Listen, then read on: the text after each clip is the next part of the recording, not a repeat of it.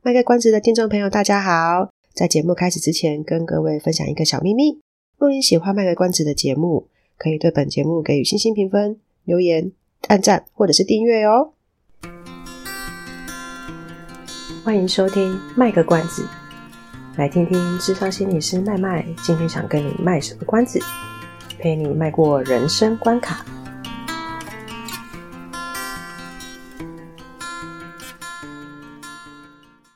各位听众朋友，大家好，我是麦麦，欢迎收听卖个关子。这一周的主题呢，我想要讨论的是你的正义不是你的正义。那会有这个主题的发想，是因为以前我，呃，不是以前啊，从这个 Podcast 开始在台湾开始流行之后呢，其实我有几个比较固定在听的节目。那其中一个呢是法律白话文运动，呃，可是因为后来我自己也。开始录 Podcast，所以总呃时间上就会比较没有没有像以前那么充裕，然后就中间落了好几集都没有听，应该是落了好一段时间啊，不止好几集，是他落了好一段时间，所以我今年就又开始把一些以前有在追的节目就慢慢再追回来。那我就听到今年年初法律白话文有一有一集，他是请到一个请到一个身心障碍者。然后我忘记他的名字了，不好意思，很抱歉。但是那一集很让我很有感，是因为他从一个身心障碍者的角度出发，然后他会去帮两厅院做一些就是艺文活动的一些呃策展的的构想。那个构想就是类似说，诶，应该不是说不是艺文活动的策展啊，是指他会去协助两厅院在一些呃无障碍空间上面要怎么样再去做一个更好的规划。那他那一集就讲到一个重点，就是其实有的时候，呃，他看到很多现象是，我觉得他讲其实蛮委婉的，但是反正我就尽量照他的话去讲，就不加我自己的意思。他的意思是说，呃，台湾人很热情，所以看到身心障碍的朋友们需要帮忙的时候都很热心。所以比如说那个地方可能无障碍空间做的不是那么的好啊，可能遇到楼梯啊，或是有障碍物，但是这个坐轮椅的身心障碍者需要通过的时候。台湾人就会很热心的说：“哦，我帮你抬起来。”那所以就一群人很热心，就哎呀，一二一二就把轮椅抬起来。所以好像就是那个就会觉得说，呃，在两厅院工作的工作人员，他们也需要这样子对待身心障碍者。然后就可能说：“哦，你需要到那个地方去，但是我们没有坡道。好，那我帮你抬下去。一二一二，就一定要工作人员去做这件事情。这样，他的他的会讲这件事情，好像是之前有一个活动有。呃，工作人员被指责说怎么都没有去帮身心障碍者。那他他有澄清说，其实那件事那那个事情是因为人家没有提出这样的需求，然后就硬要去说我帮你抬轮椅或干嘛干嘛。因为他有提到说，其实每一个轮椅它的那个设计是不太一样的，所以不见得是你我们都可以这样随便就说哦，我要抬，然后就凭着一股热心就把它抬起来。那与其与其去一直用这股热忱，然后一一定要去。呃，提供我们觉得我们可以帮忙的东西，倒不如实际上去询问一下：第一，你有没有需要协助的？如果有，第二，那你需要是什么协助？所以他说那一次的事件，为什么看起来好像就是工作人员都只是跟在旁边，都没有做什么，也没有去推轮椅？其实是因为人家当事者根本没有这个需求，他只要在旁边协助他，确定他可以呃呃方便。应该说安全无虞的到他要目的地就可以了，所以让我就想到说，哎，对啊，那我们我们以为的正义是真的正义吗？我们以为的可以帮忙到别人的东西，真的是可以帮忙到别人的吗？那可是这个东西很大，所以我还在想说，到底要怎么去跟各位一起分享这些这这个东西？可能有人会觉得说，那这跟心理学有什么有什么相关？其实也是有。在那个施与给，哎，施与施是给，哦，在那个施与受的这个角度上来看，有时候还是会有一些一些心理上的角力的。那这个就放到以后再说啦。我今天这一集先跟大家讲一下为什么会讲这个主题系列的的由来。然后，因为我今天终于把《人选之人》看完了，我想想看，它是四月二十号上映。啊，我这次进度会快一点，就是半个月之内就看完了。它其实里面最有让我有感的，不是，呃，应该讲，呃，不是讲说最让我有感啦，应该说它让我有感觉台词，当然就跟大家一样很多嘛。反正有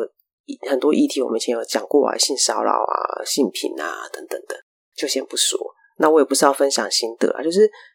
它里面其实有讲到一个，也是跟我今天想讲这主题有点相关的是，另外一个女主角张雅静，她不是就遇到一些状况，然后她有上节目公开讲嘛。但是他上节目公开讲这件这一招其实是很突然的，所以她的同事们是看到她上电视的时候，因为是直播，看到她上电视的时候才知道说，哈，原来我们的同事已经呃，原来我们的同事有发生这样子的事情，那他们就很生气呀，因为相处久了，可能就会知道说，哎，其实我们同事一个是一个什么样的人啊，所以看听到听到张雅静的遭遇之后，他们就一群人就很生气说，哦，我要上网干掉那一个男生这样。那这个时候呢，我觉得这部戏的主管实在是 太理想了，怎么可能会这么好的主管？反正那个主管他也没有说你们做的事情是对还是错，但是他就是悠悠悠的就讲说，呃，你们想帮雅静，OK，很好，但是你们要想一下，你们现在是真真的帮到他，还是害了他？因为可能上网去讲之后，这。我是不太想爆雷的，总之就是张雅静遇到的事情，一定是会有正反两方的说法。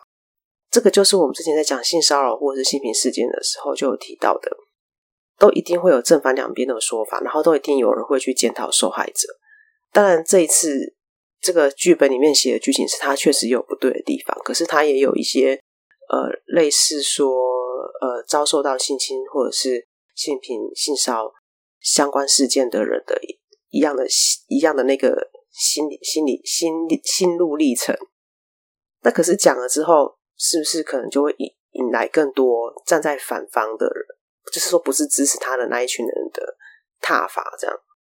所以那个主任他就会跳出来提醒说：“你们觉得好像你们是想帮他，可是这些举动最后其实有可能是害了他，那会让他会受到更多的责备，然后他会受到更大的伤害。”所以有时候我们在做一些我们觉得好像是对的，我们觉得是符合我们信念的事情的时候，但它后面会引发的效应其实是不见得会在我们可以预期之内的事情。那这个东西其实让我蛮有感的啦。像之前呃有提过一集，就是那个匿呃失控的匿名正义，其实也是啦。他其实原本要做也是一个，我我就是觉得他不对啊。那我今天。就参加一个类似像什么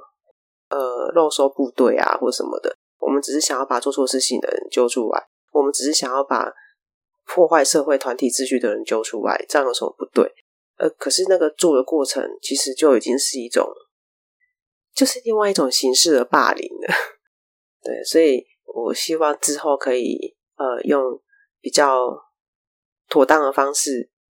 应该对我来讲啊，应该是说不是妥当，就是。可以比较好好的去看要怎么讲，可以把我希望跟大家讲的东西好好的说出来。那当然，这个东西会跟心理学有相关的，就是除了刚刚讲的那个呃施与受的那个心理角力之外，还有一些是属于说，比如说像我刚刚提到，它可能会有一些我们呃间接造成的一个霸凌的现象，或者是说，其实会有一个围棋式的的行为的产生。那我觉得围棋是这个东西是很难的，因为我其实自己最近也有遇到一些困扰，就是我听到一些嗯，算是蛮地狱梗，或是说有点政治不正确的笑话，有有人这样，就是有人讲了一个应该是笑话啦，嘿，但是它的内容，那个那个内容，其实我第一时间看到的时候，我是会心一笑，但笑完的笑完，应该说笑的当下我。就开始觉得有点内心就觉得哎不对哦，好像哪边怪怪的，就会觉得开始就是会有一种自我审查的感觉，就想说，可是这个内容是不是也不是说政治不正确，但是我会去思考是它是不是其实已经涉及有一点点围棋式的状况，或是我自己有时候可能在生活上遇到什么什么事情的时候，我自己可能就想到一些哎，那个故事这样发展的话，应该蛮好笑的。或什么的，但是想完之后，自己也会开始有一种就诶，可是我这样想，是不是也也是有一点点围棋式的一种概念在里面？我说会挣扎，就是因为之前我们提过啊，围棋式它其实是一个很细微的东西，就是我们的本意不是真的在歧视其他人，或者是想要去取笑其他人，就是单纯的觉得，哎，讲出了这句话很很，就是很一般啊，或者只是单纯好笑啊。可是那个好笑不是因为我为了是看低你，或者是贬义你，或者是把你的地位放得比我低的那种意思，不是因为这个，只是单纯觉得蛮有趣的，可能甚至只是单纯觉得说幽默。可是他那个内容其实对某些人听起来就已经造成了伤害。那所以像我我我就说，之前我觉得蛮挣扎的是，听到这些笑话或是自己想到一些有趣的事情的时候，心里就想说：哦，我好像刚刚做了一个有点微歧视的事情。这就是困难的地方啊。但是我们之前也有强调过嘛，并不是说要大家都很正经八百的去做一个自我审查的东西，而是我们只是要希望看能不能提高一点大家对于围棋式的这个概念。那让我们讲话的时候就多小心一点就好了。我们当然知道大家不是故意的啊，那也不是说要去谴责大家说，你看你就是没有留意这种事情才会讲出这种歧视别人的话。其实我觉得在提倡围棋视并不是这样子的一个意图，而是希望大家在可以多彼此多有一点同理心，然后彼此有机会去多理解一下别人的立场可能是什么，别人的感受可能是什么。那那些东西是因为我们站在不一样的位置。呃，没有办法去发掘到了。其实台湾是一个非常非常多元文化的的地方，所以那些多元文化太细微了，非常的细微。所以，呃，可能我们随时的一个小动作，随时的一个小发想，都可能构成一种围棋式。我觉得最经典的例子就是，应该是呃，之前阿汉有 PO 了一个影片，他那次好像是我如果没记错，好像是他帮家乐福广告吧。然后他不是用那个，诶新著名的身份，呃，就说诶他婆婆怎样怎样怎样，然后就被他说哦，你这样就是一种歧视，然后那个广告就马上被下架。我我其实也嗯，我当然理解说会提出说这个影片是歧视的那一方他们的说法，然后另外一个同时就会觉得说，呃。也是真的在思考说，诶，真的有需要审查到这么的、这么的严格吗？我觉得那个线其实真的很难抓啦，并不是说要替阿汉讲话或者什么，因为我觉得像这种状况，其实在美国也一直在发生。某一些呃，可能跟种族相关的一些笑话，他们那个线真的很难很难抓得很刚刚好说。我这样讲是刚刚好的，还是其实已经有点 over 了？呃，那提倡围棋式的概念，就是因为。这个东西大家都还不是那么的熟，所以我们就是多了解，多了解就可以多提醒自己。那多提醒自己，就是慢慢再去拿捏那条界限该怎么做。好啦，这集就先讲到这边好了。然后就是让大家知道一下，说，哎，接下来可能这几集会跟这个内容有关，可能不会连续每个礼拜都这样讲，有时候会稍微跳着。但是，呃，这一个主题应该会做一个比较系系列的，分个几集来讲，这样子。哎这一集的前一天是母亲节，但好吧，来不及了，算了，来不及祝大家母亲节快乐。好啦，但是家长是一个家长是一个真的很辛苦的工作，尤其是 看到现在越来越多孩子们的状况，我真的觉得家长们是很辛苦的。所以不管是父亲还是母亲，虽然晚了也晚了几天，那祝所有的家长，希望你们都能够呃也顾好自己。在照顾家庭、照顾孩子、照顾甚至你们的父母亲的同时，也能够照顾好自己。祝大家快乐平安！这集就到这边喽，拜拜。以上是我们这次的节目内容，谢谢您的收听。如果您喜欢我们的节目的话，欢迎订阅我们的节目，或是到粉丝专业路上有个心理师追踪暗赞。若您对节目有任何的想法，欢迎留言让我们知道。下次再见，拜拜。